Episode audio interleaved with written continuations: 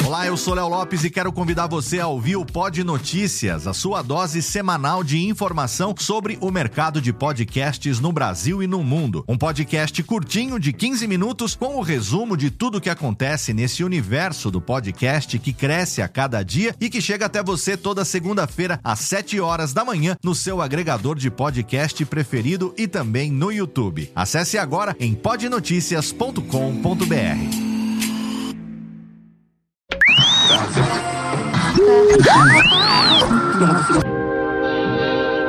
Nós não podemos viver no passado, mas muitas vezes o passado vive em nós. Por isso convidamos você para entrar na máquina do tempo do programa Tirando Pó.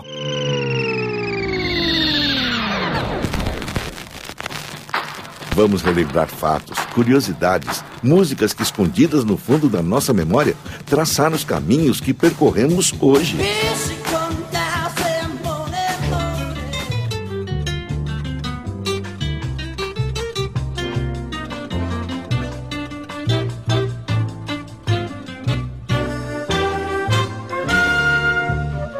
Em qualquer história já escrita sobre o rádio e a televisão, no Brasil, sempre há um capítulo especial para Manuel da Nóbrega.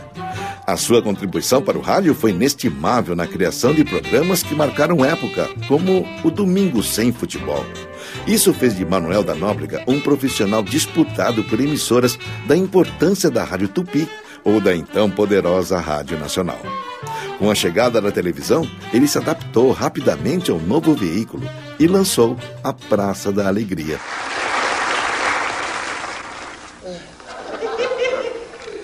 Ah, mas é formidável. Este livro é formidável. Eu gosto de livro assim, cheio de letras. Esse livro é de quê? É de papel mesmo. Claro que é de papel. Todo livro é de papel. Eu pergunto qual é o título do livro. Ah, sim, é. É, é o seguinte: o último matou Caixás. O último matou quem? Matou Caixás. Não será Caifás? Eu sei ler. É Caixás. Eu posso ler o, o livro um instantinho? Ah, pois não, seu botado, por favor. Como é o nome do título do livro que o senhor falou? O último matou Caixás. Pelo amor de Deus, amigo, olha aqui. O Ultimátum de Caxias.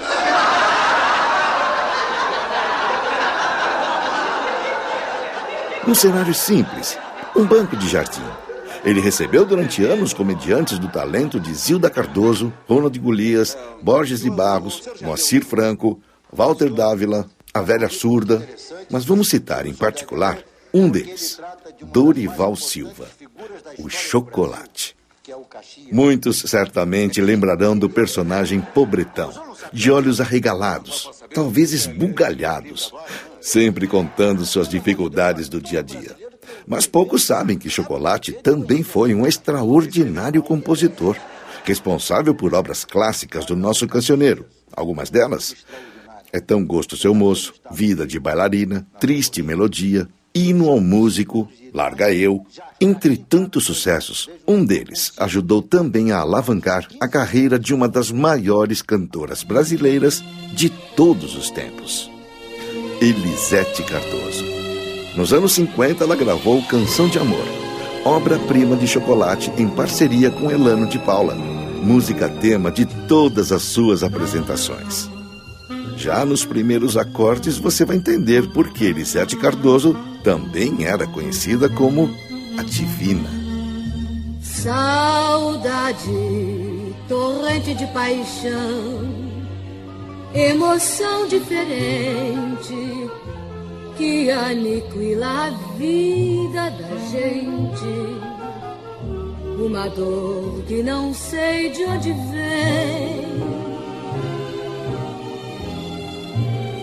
Deixaste meu coração vazio, deixaste a saudade ao desprezares aquela amizade que nasceu ao chamar de meu bem.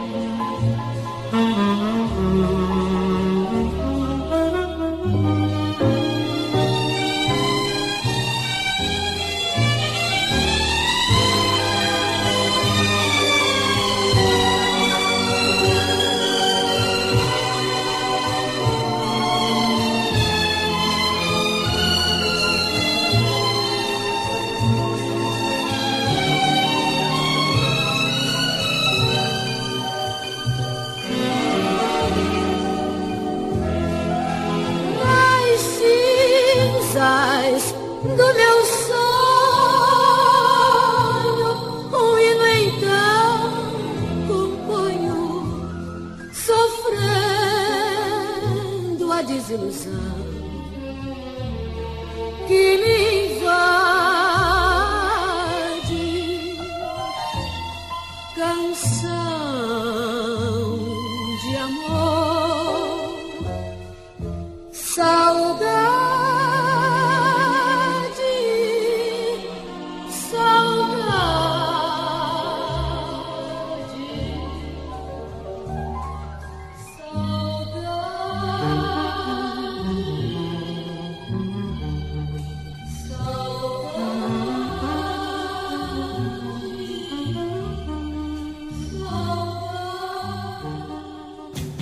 Até o próximo Tirando Pó. Até ontem.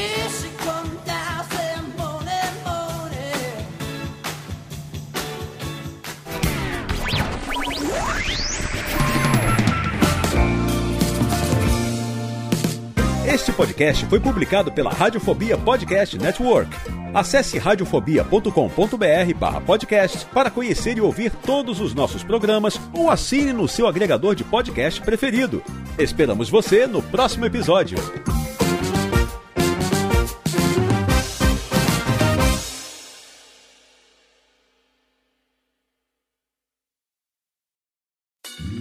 Oi, eu sou o Antônio Viviani e quero convidar você a ouvir o nosso podcast Voz Off. Desde julho de 2017, eu e meu amigo Nicola Lauleta temos o prazer de conversar com as grandes vozes do rádio, da TV e da publicidade do Brasil e trazer suas histórias até você. Se você, como nós, é apaixonado por locução, acesse vozoff.com.br e acompanhe nossos episódios aqui na Radiofobia Podcast Network.